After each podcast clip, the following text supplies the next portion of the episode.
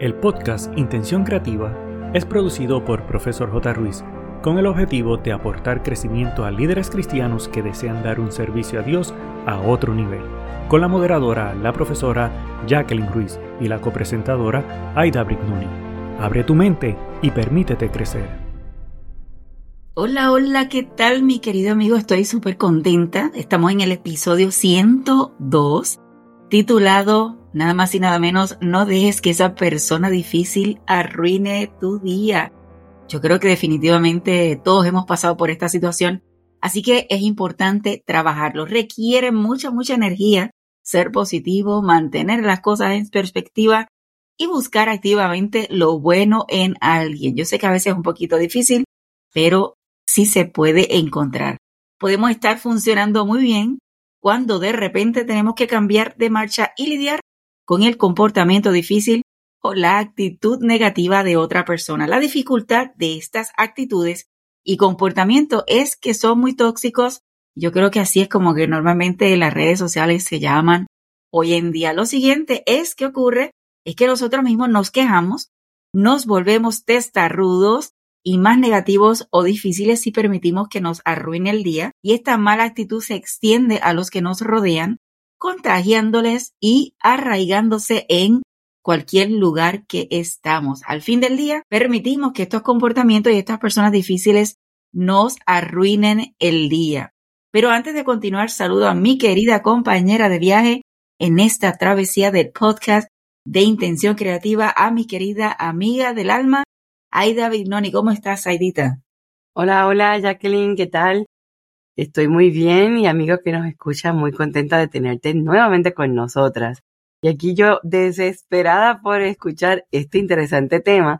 Por lo pronto te digo que cada semana nos sintonices y escuches este podcast que siempre tiene instrumentos y herramientas para seguir mejorándote como líder. Eso es así. El pensamiento para hoy dice, no permitas que un minuto malo en tu vida arruine las 33 horas y 59 minutos restantes de tu día. Y esto lo dijo una persona anónima, pero creo que muy sabia y que yo creo que todos en el día tenemos esta cantidad y tenemos que asegurarnos que ese minuto no nos afecte el resto. Yo pienso, Jacqueline, que es la actitud lo que define nuestra perspectiva en cada situación y es que si hay una situación desagradable o una persona de esas que tú no quieres manejar, no podemos entregarle nuestro poder y no permitir que nos drene o nos arruine el resto del día. Hay que asegurar de mantener la actitud positiva a pesar de las circunstancias que podamos pasar en algún momento de las 24 horas. Definitivamente. Y en el dato curioso para hoy te cuento que son considerados los pulmones del planeta. ¿De qué hablo? Los árboles y bosques purifican el aire y contribuyen a regular el clima y su importancia e impacto sobre el medio ambiente son de un valor incalculable. Es por esto que en muchos países se celebra el Día Mundial del Árbol el 28 de junio. El objetivo de dicha celebración es de informar sobre la importancia de los árboles en la vida del planeta y sensibilizar a la población sobre la necesidad de conservar el medio ambiente. Siembra un árbol y contribuye a la protección del medio ambiente. Y esto lo puedes compartir en tus redes y hay una etiqueta de hashtag que se llama hashtag Día Mundial del Árbol para que puedas contribuir a esta causa. Edita, no sé si sabes que a mí me gustan las figuras de árboles. Yo creo que como ser humano y sobre todo el concepto de cristianos, somos como árboles. Podemos echar raíces, podemos alimentar o dar sombra a otras personas siendo personas cristianas y sabias y, líderes, buscando de alguna forma bendecir. Y yo creo que me parece extraordinario cuando entendemos que uno como cristiano no es para quedarse solito, sino poder expandirse. Entonces, es como representar un árbol donde se extienden las ramas, donde da hojas, donde da frutos, donde es fuerte en medio de la dificultad. Así que yo creo que deberíamos pensar bien como cristianos realmente qué tipo de árbol estamos siendo para los demás. Bueno, mi querido amigo, el tema ya mencionamos. Perdona que te interrumpa, pero es que cuando dijiste eso me hiciste recordar personas que siempre se ponen metas en la vida y siempre las metas son escribir un libro, viajar a un destino particular y la tercera es plantar un árbol. Me voy a colocar esa meta a ver si siembro un árbol. No sé dónde, pero lo voy a hacer. muy buena, muy buena. Definitivamente yo creo que todos deberíamos tenerlo eso como meta o en el bucket list de la vida, que aunque sea una sola vez. Y en el tema de hoy, ¿te ha ocurrido alguna vez que has permitido que los comportamientos de las personas difíciles te arruinen el día? Yo creo que todos tenemos que levantar las manos. Y por eso es importante que lo trabajemos porque a veces, aunque somos cristianos y sabemos, y se supone, ¿verdad?, cuando salimos en la mañana, eh, presentamos nuestra oración al Señor para que Dios nos cuide, para que para que nos guíe, siempre puede aparecer una persona que en el tráfico haga algún movimiento inapropiado, alguien va a una tienda y de pronto te atendieron inapropiadamente.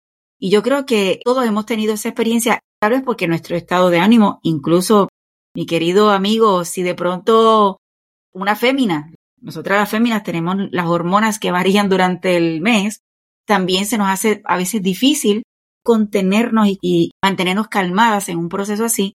Por eso es importante este tema, así que hoy vamos a estar presentando 10 consejos para poner fin a los comportamientos difíciles y reducir el impacto estresante, sobre todo que es negativo, que encontramos en nuestro día a día. Aunque es muy fácil dar la impresión a nuestros interlocutores que son importantes para nosotros, a menudo olvidamos o ignoramos estas sencillas estrategias. Tenemos que empezar por nuestro lenguaje corporal. ¿Alguna vez has tenido prisa y has hablado sin mirar directamente a otra persona? Yo creo que todo lo hemos hecho, pero también nos ha ocurrido que alguien está comportándose de esa forma con nosotros y cómo no se siente, no se siente como que está, que lo están ignorando y realmente cuando entendemos esto nos debe obligar a buscar la forma de cuando nosotros estamos hablando con alguien detenernos y mirar a la persona. Y esto puede ser en el ámbito personal, como en la iglesia, en cualquier área. Lo importante es darle a entender a esta persona que realmente uno le está importando lo que estamos hablando. Así que asegurarnos que el mensaje que estamos transmitiendo sea de importancia. Así que debemos detenernos, girarnos y mirar a la persona y establecer contacto visual y estar presente en el momento definitivamente ayudará a que cada persona se sienta como si fuera único y que importa a la persona que está de frente. El consejito número dos, intenta recordar detalles sobre la persona. Y es que debes de hacer una nota mental para que cualquier cosa que esta persona que estás hablando mencione, puedas darle continuidad la próxima vez que se encuentren o que estén charlando. Por ejemplo, eh, si alguien mencionó que estaba preocupado por la hija o el hijo que estaba enfermo, la próxima vez que te encuentres con esa persona, pregúntale, oye, ¿cómo sigue tu hijo? Cuéntame, dale continuidad a ese punto que mencionó casual en la conversación esta persona, porque de esta forma le haces saber lo importante que es que tú le prestaste atención y le haces sentir también muy especial. El punto número tres, vigila tu forma de comunicarte. Sacar a la luz los problemas potenciales o recurrentes no creo que sea lo apropiado y puedes estar escuchando a la gente o estar formulando su respuesta mientras ellos siguen hablando. Yo creo que también todos hemos hecho eso. Levantas la voz o te pones nervioso, así que pregunta a las personas si hay algo en que puedes hacer para mejorar su vida o la visita a la iglesia o el hecho de su día, ¿verdad? Porque si es miembro de la iglesia, o es feligres o es un líder de la iglesia, ya no sería visita, sino cómo puede mejorar, incluso cuando no quieras oír su respuesta. Estuve viendo una serie de un hospital con mi esposo, donde el líder del hospital, el director general, tenía una pregunta todo el tiempo en su boca. Era muy gracioso porque desde el día uno era como cuando alguien venía a presentarle alguna situación, él siempre decía, ¿cómo te puedo ayudar? hasta que creó una cultura dentro del hospital donde todo el mundo sabía que era lo primero que él iba a preguntar. Así que yo creo que me parece una idea muy buena que nosotros como líderes podamos también tener esa, oración, esa pregunta constante, donde las personas que trabajan con nosotros, sea en la iglesia, sea en el trabajo, aún incluso en la casa, podamos preguntar y sinceramente, preguntar sinceramente, dice, ¿en qué te puedo ayudar? Asegurando que nuestra conversación o nuestra forma de comunicarnos sea apropiada. Proporciona a las personas toda la información que puedas. Y es que hay ocasiones que, por ejemplo, en la iglesia se toman determinaciones de cambiar algún plan, alguna fecha, alguna estrategia, alguna campaña, pero no se les informa a las personas que están envueltas en ese proyecto o en esa campaña las razones o lo que está pasando. Y es importante mantener informados a todas las personas que están eh, trabajando juntos, porque cuando tú brindas esta información de actualización, esto hace que las personas se sientan importantes, que no están perdiendo el tiempo, que están eh, alineados, que se sientan considerados, que se sientan de una manera incluidos, porque es tan desagradable. Un ejemplo de alguien que estuve escuchando está en emergencias, el médico lo está teniendo y de momento se levantó y se fue y no apareció más y se quedó ahí en el aire. Y al rato le dicen que el doctor tuvo que, una emergencia que tuvo que atender de inmediato y por eso lo dejaron pues así en, en el tintero. Obviamente el que la persona hubiese recibido, mira, discúlpame, tengo una emergencia, voy a estar contigo ya mismo, y le hubiese ahorrado esta desesperación, esta incomodidad de qué está pasando aquí, me dejaron solo. Así que, sea cual sea la situación, asegúrate de mantener actualizados e informados a las personas que tienen que ver con el proyecto que estén trabajando. Fíjate, Edita, quiero comentarte sobre esto. Yo trabajando en, una universidad en Puerto Rico, la directora tenía una costumbre muy interesante y es el concepto este que mencionaste de, que todo el mundo debe estar envuelto. Pero en el caso de ella, ella incluía cada vez que había un evento grande en la universidad, ella incluía a la persona que hace la limpieza, que en Puerto Rico le llamamos conserje, no sé si eres de otro país, cómo le llamas, pero se incluía a esta persona en la reunión. Y al principio me estuvo curioso y pregunté, porque normalmente no se incluye a este tipo de personas. Pero ella decía, bueno, si hay una actividad grande, es importante que la persona de mantenimiento o de limpieza lo sepa y conozca cada detalle. ¿Por qué? Porque es el que va a cambiar eh, las bolsas para la basura, él es el que va a mantener los baños bien, él sabe que si va a venir más cantidad de personas, va a tener que cambiar o colocar más eh, papel higiénico. Entonces es importante cuando Edith está mencionando a toda persona, no necesariamente es el equipo fabuloso el que está de frente al público o el que va a trabajar backstage, también incluyendo el que limpia la iglesia. ¿Por qué? O el que abre la iglesia, que muchas veces llegamos a la iglesia, no se le informó a la persona que abre la iglesia y tenemos que estar corriendo buscando quién abre la iglesia. ¿Y qué es lo que ocurre? Porque he llegado a la iglesia porque alguien más está trabajando un evento y si a mí nadie me dijo nada.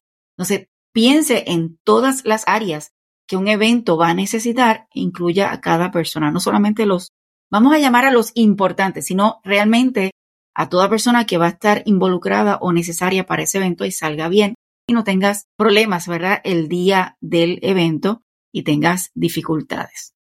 En el punto número 5, yo quiero que escuches bien esto. Fíjate en cumplir y asegúrate con el tiempo de los demás. Para mí el tiempo es sumamente valioso. Todos tenemos 24 horas y si tú realmente tuvieras el proceso de sentarte y decir, ok, mis 24 horas, ¿cómo yo las divido? Normalmente deberíamos estar durmiendo 8 horas. Normalmente deberíamos estar trabajando 8 horas estamos hablando que ya tienes 16 horas de las 24 fuera del mapa. Eso sin contar que si dependiendo de dónde trabajas, el desplazamiento, ahí estamos hablando que ahí hay, vamos a decir una hora más o dos horas al día. estamos hablando que ya tienes 17 horas de 24. Entonces, si entendemos, tú como líder entiendes que cada persona tiene más o menos esa cantidad de tiempo libre para definir que entonces tiene que comer, atender a la familia, hay que limpiar la casa, XY, pues entonces tenemos que cumplir con el tiempo de los demás. Cada persona tiene su vida, cada persona tiene su agenda, por eso es importante que cuando citamos para una reunión, aseguremos que cumplimos y comenzamos a la hora estipulada, no haciendo perder el tiempo a los demás. Hace muchos años atrás era parte de un equipo donde daba mi servicio voluntario, era a nivel de, de iglesia, y a mí me molestaba muchísimo porque no solamente el hecho de que comenzara tarde, sino que personas dentro de la reunión pues solamente se mantenían haciendo chistes y bromas. Y yo decía, yo no tengo tiempo para estar perdiendo, para que una reunión se extienda cuatro horas, porque simplemente estuvimos una hora, hora y media escuchando bromas. Así que también no solamente el concepto de líder a la hora de comenzar, sino lo que estamos dentro de la reunión, está bien que podamos hacer bromas, está bien que podamos sonreírnos, pero que realmente aprovechemos el tiempo determinado para establecer la actividad que vamos a hacer, la planificación que vamos a hacer, porque respetamos el tiempo de los demás. Así que no es solamente decir que respetamos con nuestra palabra, sino también cuando cumplimos y buscamos la forma de que cada persona ese tiempo libre que tiene pueda utilizarlo adecuadamente. Importantísimo. Y en el punto número 6, ¿qué ambiente es el entorno de la iglesia que se transmite a las personas cuando llegan? Es un ambiente cómodo, tranquilo, atractivo. Aunque los extras pudieran parecer innecesarios para llevar a cabo una actividad en el día, pueden ser precisamente las cosas que las personas recuerden. Si dice que atiende a familias, ¿transmite realmente esto el entorno de la iglesia cuando entran las personas con los niños? No hay nada más estresante que un padre intentar ocupar a un niño en un espacio que sea reducido. Así que es importante que si estamos promocionando quizás un evento para los niños, un evento para familias, un evento, debemos de asegurar que podamos tener todo lo necesario para el público que estamos llevando a cabo el evento. Fíjate, Edita, un detalle bien importante cuando mencionaste el concepto de las familias es que eh, cómo recibimos a las visitas. Entonces, a veces la persona que está en la entrada no necesariamente tiene el conocimiento o la práctica y no hace posible que la persona que está visitando la iglesia se sienta cómoda y tiene mucho que ver en este, cuál es el modo, ¿verdad? ¿Cuál, es el ambiente que tiene la iglesia cuando realmente las personas que están o en el estacionamiento o en la entrada de la iglesia no saben cómo procesar bien la visita o la persona, sea de la denominación o no. Estoy hablando de la persona que de pronto llega y no está acostumbrada a ir a esa iglesia. Así que quiero que estén atentos porque en la próxima temporada sí va a haber un tema con relación de cosas que deberíamos considerar a la hora de recibir a un visitante en nuestra iglesia y cómo hacerla sentir bien. Yo creo que es importante como hermanos, como iglesia, tener esas puertas no solamente abiertas físicamente, sino que la persona que está en la entrada tenga ese concepto de ayudar a que transmita un ambiente adecuado para cualquier tipo de persona que está visitando la iglesia. Punto número 7. Oye esto. Conozca algunas reacciones y actitudes típicas a las que puedes enfrentarte y sobre todo prepararte de antemano para afrontarlas. No es que vas a hacer un libreto y te vas a aprender el, episodio. No, no, no. Es que es, no, es normal que alguien de pronto te conteste de mala forma.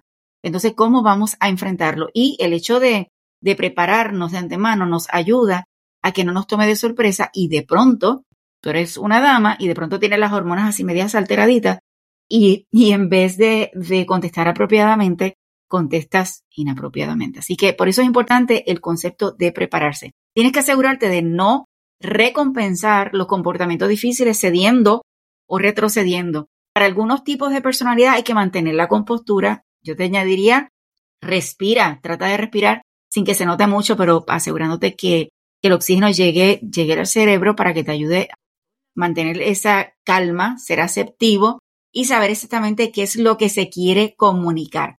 Siéntate cómodo con las personas que necesitan desahogarse y expresarse, pero no toleres los abusos. Yo creo que esto es sumamente importante y para mí el hecho de no tomar personal algún arranque, vamos a decir, de ira o alguna situación porque no conocemos realmente cómo la persona, qué, qué es lo que tiene en la vida esa persona y por qué realmente está actuando de esa forma.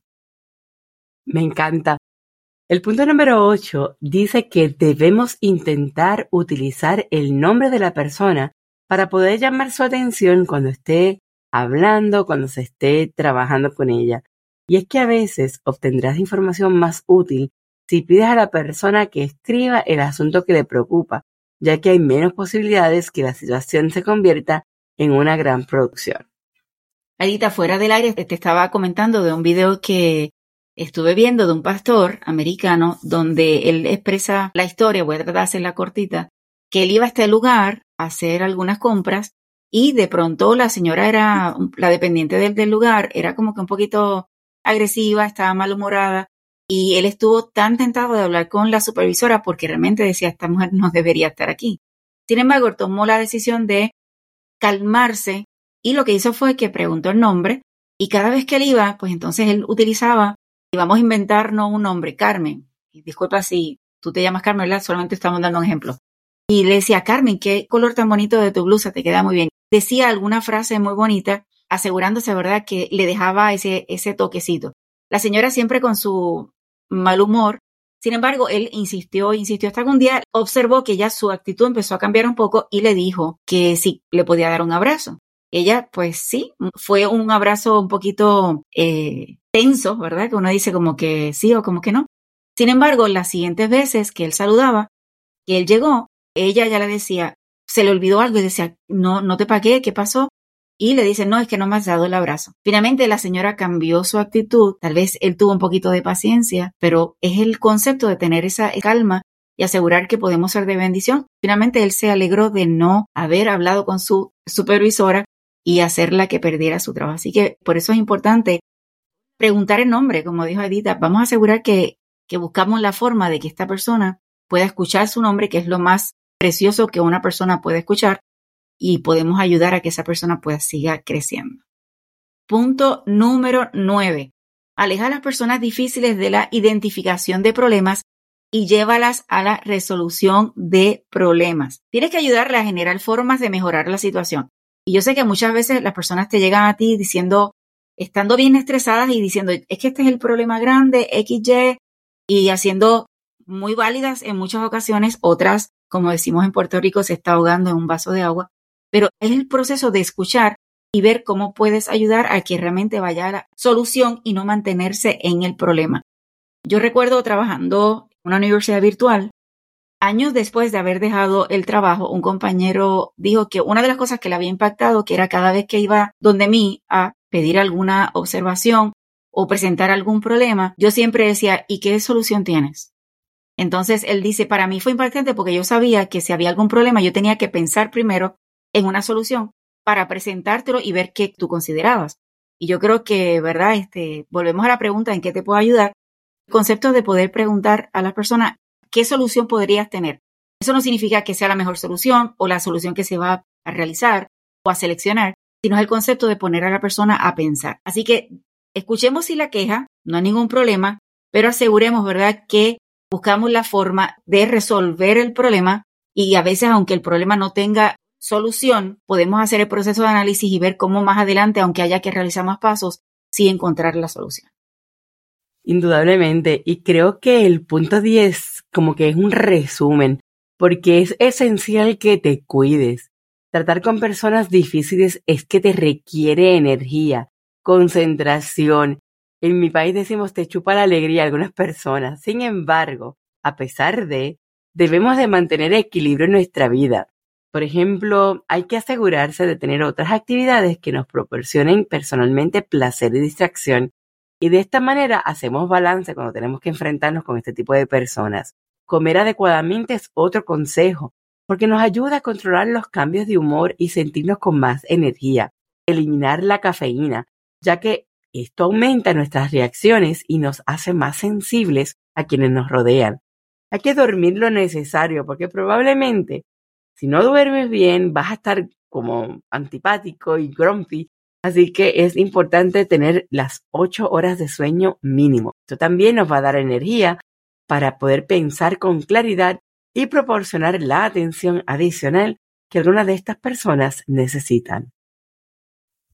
Mi querido amigo, ten en cuenta estos consejos para mantenerte en perspectiva, que esa persona difícil en el ministerio que lideras no arruine tu vida. Además, no sabes qué problemas o circunstancias está teniendo. Considera que para manejar eficazmente a las personas difíciles, para mejorar y reducir el estrés, debes tener a alguien con quien desahogarte y esa persona debe ser Dios en primer lugar.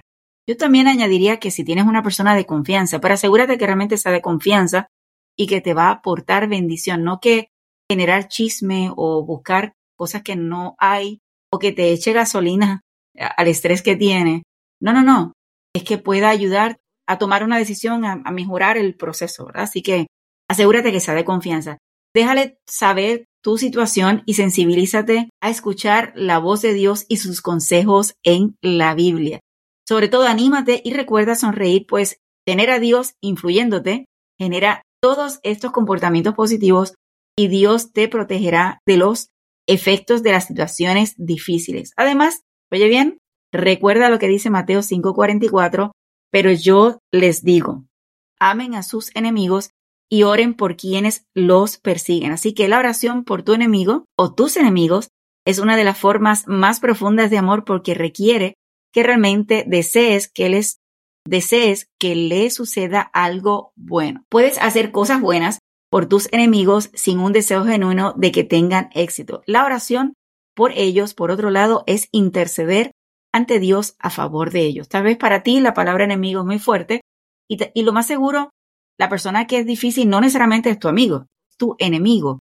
Sin embargo, a veces por el hecho de recibir tanto ataque o situaciones que uno dice, se convierte, uno se siente como que incómodo con la persona, entendamos que es otro ser humano que no necesariamente está teniendo una vida fácil y es cuestión de ver cómo podemos ser de bendición para ella. Ha sido un gusto tu servidora Aida Bregnoni y la profesora Jacqueline Ruiz. El equipo de Profesor J. Ruiz agradece tu conexión y desea infinitas bendiciones para ti y toda tu familia. Importante, no olvides, número 1, hacer tu reseña y realizar la valorización de 5 estrellas. Número 2, activar el botón de suscribirte para que te lleguen las notificaciones. Número 3, hacer una toma de pantalla, compartirlo en tus redes sociales y con otros. Para conocer los servicios o seguir a la profesora Jacqueline Ruiz, escribe en tu navegador o red social arroba profesor J. Ruiz con doble S de sirviendo. Pero sobre todas las cosas, no te limites a nuevas oportunidades de aprendizaje. Recuerda que juntos podemos construir un legado de bendición.